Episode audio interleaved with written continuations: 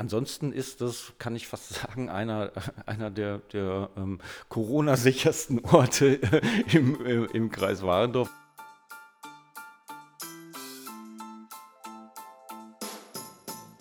Mission Weißer Flamingo, der Kulturpodcast aus dem Münsterland. Hallo und ganz herzlich willkommen zu der vierten Folge von Mission Weißer Flamingo. Ich bin's wieder Anaida und nehme euch diesmal mit in das östliche Münsterland.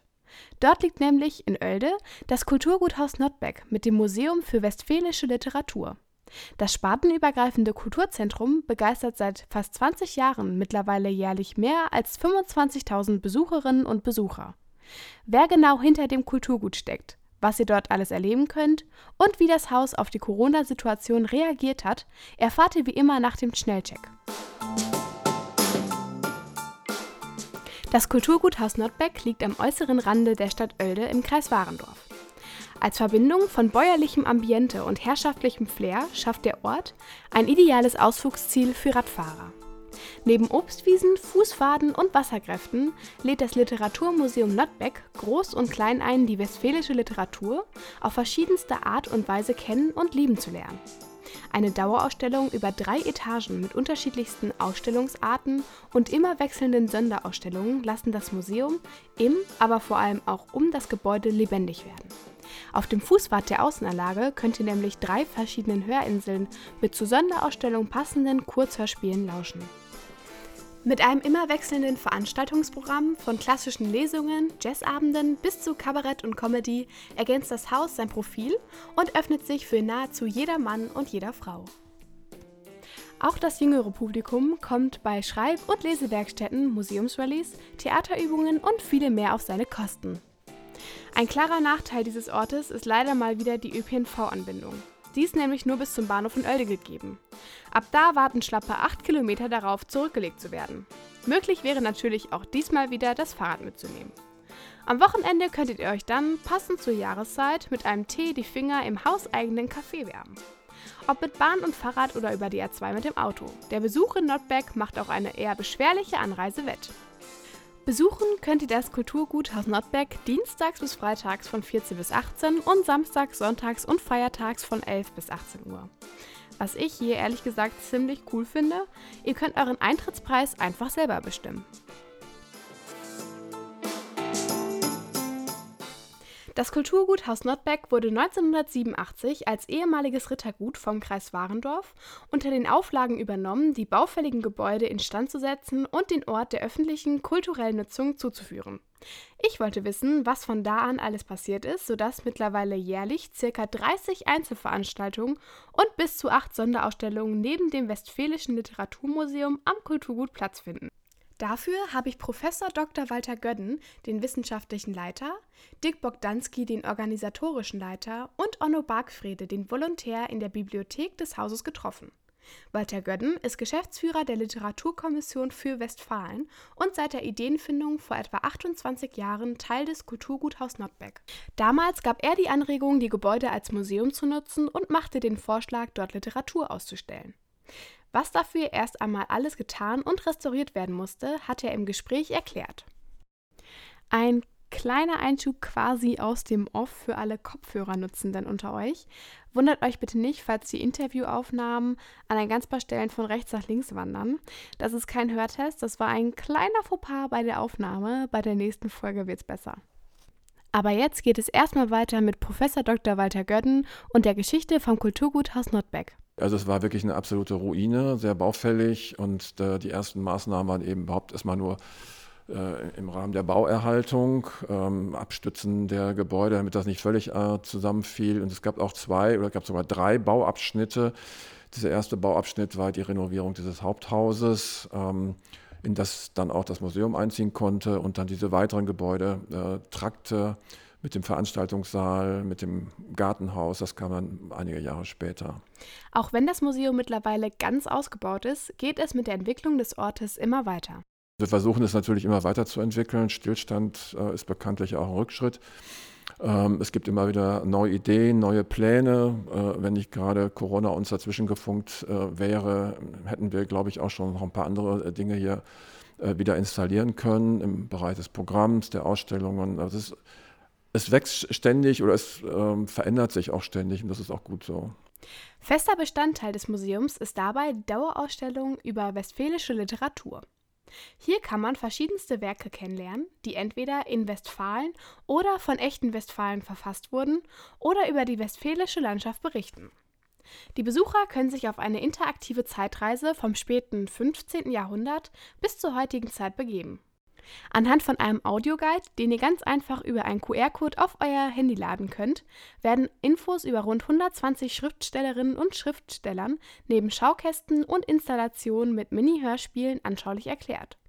Im Kellergewölbe heißt es Kopf einziehen, denn hier gehen die Kleinen auf große Reise.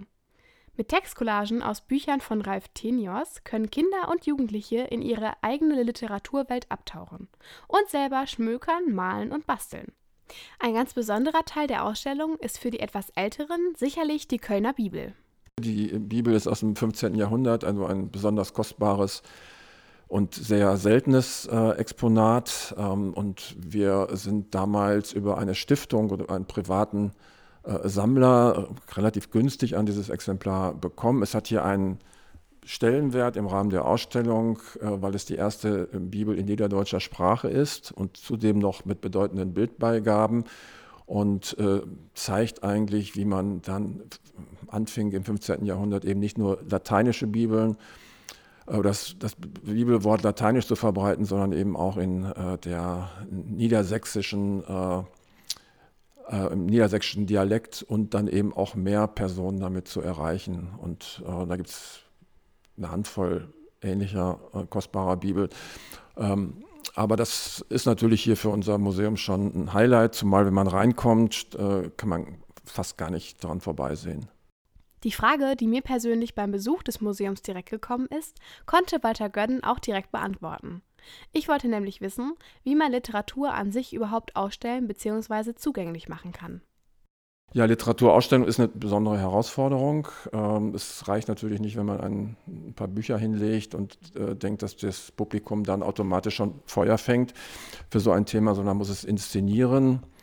Und ähm, das haben wir eigentlich äh, auf unterschiedlichste Art und Weise gemacht, ähm, vor allen Dingen auch äh, mittlerweile über Film, äh, Hör Hörquellen ähm, ja, also man muss wirklich für jede Ausstellung wieder ein neues Format finden und unser Ausstellungsraum ist auch immer wieder völlig, präsentiert sich in einem völlig anderen äh, Gesicht, wenn man das so sagen kann. Und ähm, ja, also jede Aus Ausstellung ist eine Herausforderung.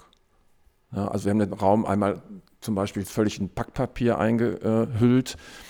Ähm, wir haben Buchstaben über Videobeamer ähm, durch den Raum flirren lassen. Wir haben bei einer Ausstellung zum Thema Erster Weltkrieg alles in so eine NATO-Plane eingefasst und die Texte waren in den Taschen äh, eingenäht. Äh, und bei einer Ausstellung äh, Ab ins Buch, ähm, Oliver Uschmann, konnte man praktisch in die Kulissen des Buches hineingehen. Wir haben das alles eins zu eins nachgebaut, wie es im Buch beschrieben ist. Man konnte die äh, Bücher lesen, die auch die Romanhelden äh, Hartmut und ich gelesen haben, äh, deren CDs sich anhören, DVDs gucken. Also ähm, das waren so ein paar spektakuläre ähm, Sachen, aber es ist auch sehr schön, dass wir jetzt so einen Dreiklang hier haben. Wir haben also einmal die Ausstellungen im Haupthaus. Dann haben wir auch, äh, aber auch die Möglichkeit, außen, draußen im also Outdoor etwas auszustellen und sehr schön im Gartenhaus das noch zu ergänzen. Und das Ganze gibt dann so ein Ensemble, das wiederum dann auch einzelne Aspekte beleuchten kann. Im Laufe der Zeit sind in Notbeck unzählige Ausstellungen zusammengekommen. Um euch einen Einblick in die Arbeit des Hauses zu geben, hat mir Professor Dr. Gödden eine für ihn ganz besondere Ausstellung vorgestellt. Das ist jetzt eine Ausstellung zum Thema Science Fiction. Ähm, auch da hatte man ja kaum Vorstellungen davon, dass es viele Autorinnen und Autoren hier im Lande gibt, die eben Science Fiction schreiben oder äh, in Werken, in denen Westfalen auch äh, vorkommt. Und unser Gestalter hat praktisch so eine lineare Landschaft, so eine Mondkraterlandschaft entworfen. Und äh, man konnte sich äh, Texte anhören, man äh, es gab die Möglichkeit, über Soundquellen das Ganze wahrzunehmen. Wir haben äh, Videoclips äh, speziell für dieses äh, Projekt selbst erstellt, mit Studierenden, aber auch mit Erwin Grosche, mit dem Comedian. Äh, und das Ganze wurde dann nochmal flankiert durch einen Science-Fiction-Kongress Kongress der Perry Rodan-Fans. Äh, also das war äh, alles eine wunderbare Geschichte mit tausend unterschiedlichen Facetten. Und das war eben genau das, was wir hier auch anstreben, also einmal neue Themen zu entdecken und dann es eben auch auf verschiedenen, verschiedene Art und Weise zu präsentieren. Unterhaltsam, aber auch gleichzeitig auch äh, mit, den, äh, mit Informationen. Dazu gab es ein Begleitbuch von 600 Seiten. Also das ist auch noch mal, kommt auch nochmal dazu. Und wir haben ja hier sehr viele Medien, die, das, die vom Haus hier mit äh, produziert werden, also Live-Mitschnitte von Veranstaltungen und äh, eine eigene Lyrikreihe, äh, roter Faden Lyrik. Also das äh, ist das Ganze, ist so ein Gesamtpaket hier eigentlich vor Ort. Mit der Zeit hat das Kulturguthaus Notbeck nicht nur an Ausstellungen gewonnen, sondern vor allem auch sein Konzept immer und immer wieder weiterentwickelt. Dirk Bogdanski, der schon seit der Eröffnung 2001 für die Öffentlichkeitsarbeit und die organisatorische Leitung zuständig ist, hat erzählt, was genau dahinter steckt. Also das Konzept des Hauses ähm, hat sich im Grunde auch ähm, dynamisch entwickelt im Laufe der Zeit. Also natürlich war am Anfang das Flaggschiff die Dauerausstellung und das war schon eine Besonderheit zu dieser Zeit. Also äh, so viele Präsentationsorte, Museen für Literatur gab es gar nicht. Das hat sich später also viel, ähm, viel deutlicher noch entwickelt. Und man hat dann also sehr schnell dann auch gemerkt, okay, die Sonderausstellung, die hat man jetzt, konnte man zeigen und äh, man muss irgendwie Leben für Leben sorgen, indem man eben auch Bezug nimmt auf aktuelle Themen. Äh, Schriftsteller entwickeln sich weiter, schreiben, bekommen Preise und äh, das ist natürlich dann auch ähm, der Initiative eben der Literaturkommission und von, äh, von Walter Gödden ähm, äh, zu danken, dass dann immer wieder neue Themen, die mit Westfalen zunächst mal erstmal gar nichts zu tun zu haben scheinen manchmal, dann hier thematisiert werden konnten. Das waren also ganz, ganz wunderbare Projekte auch zur Trivialliteratur, zur Science-Fiction-Literatur und die konnte man dann in Sonderausstellungen hier vorstellen. Und ganz wichtig war eben auch, dass wir hier im Grunde ein lebendiger Ort sein wollten und äh, eben auch dann regelmäßig Veranstaltungen anbieten. Und das fing dann an mit kleinen Lesungen, Autoren, die wir hier eingeladen haben. Da hatten wir diese räumlichen äh, Möglichkeiten noch gar nicht. Äh, da fanden dann hier im Haus äh, dann Lesungen statt. Das waren also auch zum Teil mit prominenten Autoren, waren das wirklich packevolle Veranstaltungen, ganz irre.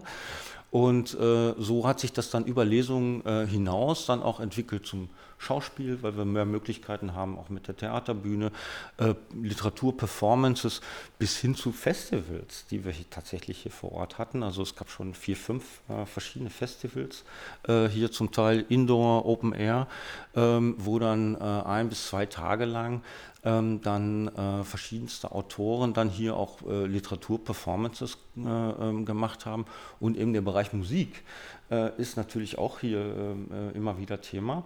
Ähm, es gibt zahlreiche Musiker, Bands, Singer, Songwriter ähm, mit deutschen Texten, die aus Westfalen stammen, was man gar nicht oft weiß. Und da hatten wir eben auch schon einige Auftritte hier vor Ort äh, und konnten die also konnten da wirklich ein Publikum gewinnen und halten. Und äh, ja, so hat sich das im Grunde äh, stetig, äh, stetig entwickelt. Als Kultur- und Besuchermanager stand auch er in der Corona-Krise Anfang des Jahres vor einer ganz besonderen Aufgabe. Welchen Vorteil er trotz aller Schwierigkeiten in dieser Zeit für den Ort gesehen hat, hat mir Dirk Bogdanski im Gespräch erklärt. Nach dem ersten äh, Shutdown ähm, konnten wir also sukzessive mit einem eigenen Hygienekonzept eben auch das Museum wieder öffnen, haben dann äh, interessanterweise ganz positive Erfahrungen gemacht. Und äh, da war dann der Standortnachteil, den wir vielleicht hier haben, äh, dass man irgendwie so doch ein bisschen jenseits der, der, der Metropolen äh, hier angesiedelt ist, der war dann auf einmal ein Vorteil, weil viele, ähm, die vielleicht äh, ja, Westfalen oder das Münsterland oder diesen Teil des Münsterlandes gar nicht so auf, ihrer, auf, ihrer, auf ihrem Radar hatten, äh, auf einmal hier aufschlugen und äh, im Grunde den Museumsbesuch hier mit, einem, mit einer Radtour und, äh, und äh, solchen Dingen dann mit verbunden haben. Das war ganz toll, weil man dann ganz, ganz neue Kennzeichen dann auf dem Parkplatz gesehen hat. Und dann hat uns natürlich äh, äh, der zweite Shutdown äh, nochmal ziemlich getroffen und dann war dann auf einmal Kreis, Kreis Warendorf, Kreis Gütersloh äh, war dann natürlich in aller Munde eine Zeit lang ähm, mit negativen Schlagzeilen und das hat uns natürlich dann am Ende doch äh, ziemlich getroffen, weil man dann, dann blieben eben auch eine Zeit lang eben auch diese, diese Besucher weg. Also äh, ansonsten ist das, kann ich fast sagen, einer, einer der, der ähm, Corona-sichersten Orte im, im, im Kreis Warendorf, weil wir haben ein eigenes Hygienekonzept hier. Man kann sich auf dem Areal natürlich ganz äh, mit, mit Riesenabständen auch bewegen, kann hier spazieren gehen. Was für uns viel schwieriger ist, ist der Bereich der Veranstaltung natürlich. Also äh, wir leben davon, also ein Großteil unserer Besucher kommen einfach zu Veranstaltungsterminen, gucken sich dann das Museum an, weil viele Veranstaltungen eben auch mit aktuellen Ausstellungen zu tun haben. Und das ist für uns eigentlich, eigentlich das, was uns am meisten trifft. Da merken wir auch, dass unsere Besucherzahlen also ziemlich dann äh, ähm, in, in, in den Keller gehen, weil wir einfach gar nicht mehr diese Veranstaltungen bieten können in dieser Schlagzahl und auch in dieser Größe. Also wir haben, äh, sind dem Ganzen ähm, so ein bisschen äh, ja, oder, äh, entgegengekommen und haben äh, eben viele Veranstaltungen im Sommer jetzt auch draußen stattfinden lassen mit gutem Erfolg. Und ich denke, das wird auch fürs nächste Jahr wahrscheinlich dann die Marschroute sein, dass man eben schaut, äh, was kann man an Angeboten machen, um so eine Grundversorgung zu haben und dann vielleicht im Sommer das eine oder andere größere dann auf die Beine zu stellen, wo dann mit entsprechenden Abständen im Freien äh, dann auch äh, Kultur, Literatur, Musik dann hier vor Ort stattfinden kann. Damit die ganzen Projekte im und um das Haus generell stattfinden können, wird es nicht nur von Stiftungen, der Sparkasse und dem Land unterstützt, sondern arbeitet auch besonders viel mit Studierenden zusammen. In diesem Rahmen kam auch Onno Bargfrede nach Oelde. Er hat sein wissenschaftliches Volontariat Anfang dieses Jahres begonnen und ist damit natürlich in eine ganz besondere Situation gestartet. Also ich bin ja jetzt seit Februar hier. Mitte März kam der Lockdown und ging ja bis Anfang Mai. Und äh, da mussten wir uns ja was einfallen lassen. Und ähm, wir hatten auch in der Zeit eine Praktikantin hier, die dann einen äh, digitalen Rundgang gemacht hat durchs Haus. Also quasi die Frage, wenn die Leute nicht hier hinkommen können, wie bringen wir den Leuten Kultur nach Hause? Und dann hatten wir auch eine Ausstellung zu Erwin Grosche. Und da haben wir dann das Gleiche gemacht, weil die Grosche-Ausstellung sollte beginnen und dann kam der Lockdown, die war aufgebaut und der Lockdown wurde verkündet. Das war halt sehr bitter. Und so äh, konnten wir da ja, uns was einfallen lassen. Erwin Grosche selbst kam dann noch auf die tolle Idee, doch auch äh, einzelne Exponate vorzustellen in Videoform. Das haben wir dann auch gemacht. Das wurde super angenommen und ja, so gesehen, ich habe es mir anders vorgestellt, aber halt anders und nicht schlechter oder besser. Also es war natürlich auch eine sehr spannende Zeit, so unvorbereitet sich auf so etwas einzustellen. Neben dem digitalen Rundgang und den Videosequenzen mit Erwin Grosche findet ihr auf der Homepage des Hauses auch die 2016 gegründete Reihe Stop and Read. Mit der Vision, Notback als Literaturwerkstatt zu nutzen, wurden zahlreiche Autorinnen und Autoren eingeladen, um vor Ort Kurzlesungen zu geben. Diese wurden aufgezeichnet und stehen im Internet für jeden und jede zur Verfügung. Teil dieser Reihe ist unter anderem eine Kurzlesung von Thorsten Nagelschmidt, der übrigens die Veranstaltungsräume des Hauses Notbeck als Proberaum für seine Band Muff Potter nutzte. Für Stub Read hat er einen Teil seines Romans Arbeit gelesen. Ingrid mag die Nacht. Nachts sind alle so sehr mit sich selbst beschäftigt, mit ihrem Rausch und ihrer Balz und ihrer Selbstverwirklichung, dass eine Person mehr am Rand nicht weiter auffällt. Alle wollen sie ins Licht, auf die Bühne, in den Mittelpunkt. Ingrid nicht. Sie bleibt an der Peripherie im Schatten. Dabei sein, ohne mitmachen zu müssen, Teilhabe, ohne teilzunehmen. Niemand spricht sie an, kaum jemand schaut ihr überhaupt mal ins Gesicht. Ein einziges Mal wurde sie von Jugendlichen verarscht, die im Park mit ihren leeren Flaschen wedelten und sie dann, als Ingrid sich näherte, feixend ins Gebüsch schleuderten. Ganz am Anfang war das, ein paar Wochen nach seiner Beerdigung, als die unaufhörlich auf sie einkrachenden Wände Ingrid abends immer öfter aus der Wohnung trieben. Aber so etwas machen sie im Laden auch. Bleiben draußen stehen, nehmen wahllos Bücher vom Tapeziertisch und werfen sie durch die Gegend. Der ganz normale Stahlbad-Fun, so alt wie die Erfindung des Teenagers. Die Flaschen verbinden sie mit der Stadt. Hier draußen muss sie nichts darstellen, nichts beweisen und nichts verkaufen. Jede Flasche hat ihren exakten Wert. Es gibt die für 8, die für 15 und die für 25 Cent. Eine klare Sache, kein bisschen abstrakt, da weiß man, was man hat. Was sich Ingrid von dem ersammelten Geld kaufen möchte und warum sie überhaupt Flaschen sammeln muss, erfahrt ihr in der Kurzlesung von Thorsten Nagelschmidt bei Stop and Read.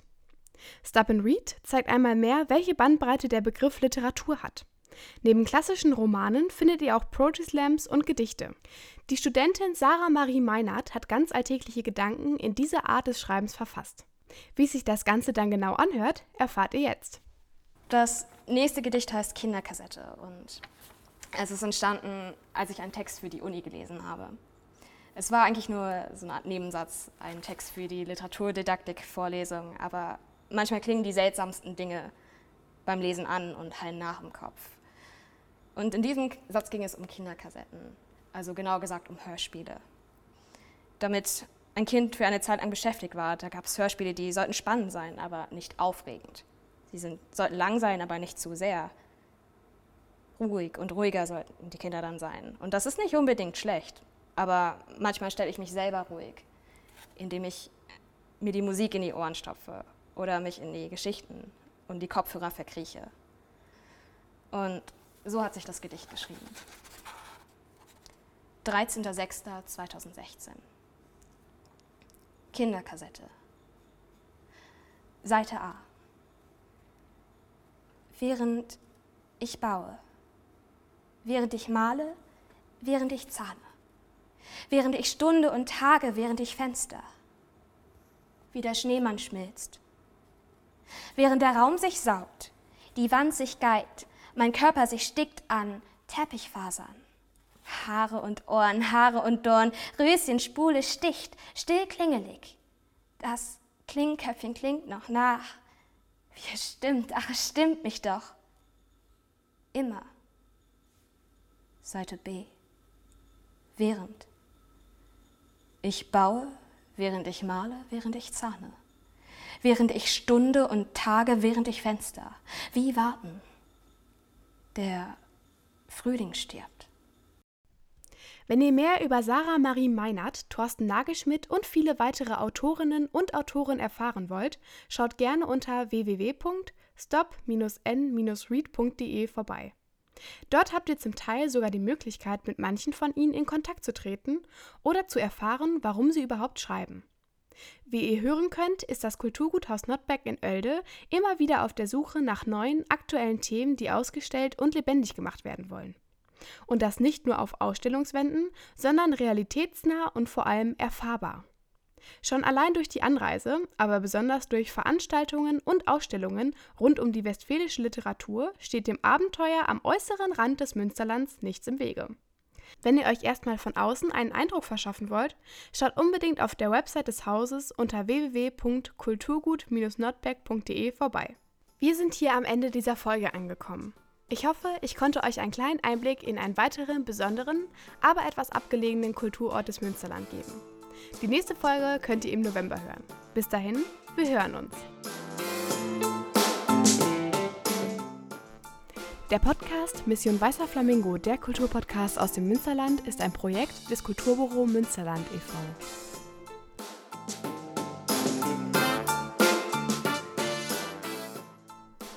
Wer bis hierhin drangeblieben ist, soll ein wenig belohnt werden und zwar mit einem klassischen Versprecher während der Aufnahmen. Ich bin wie immer der Ups, ich bin wie in der Oh, jetzt überzogen.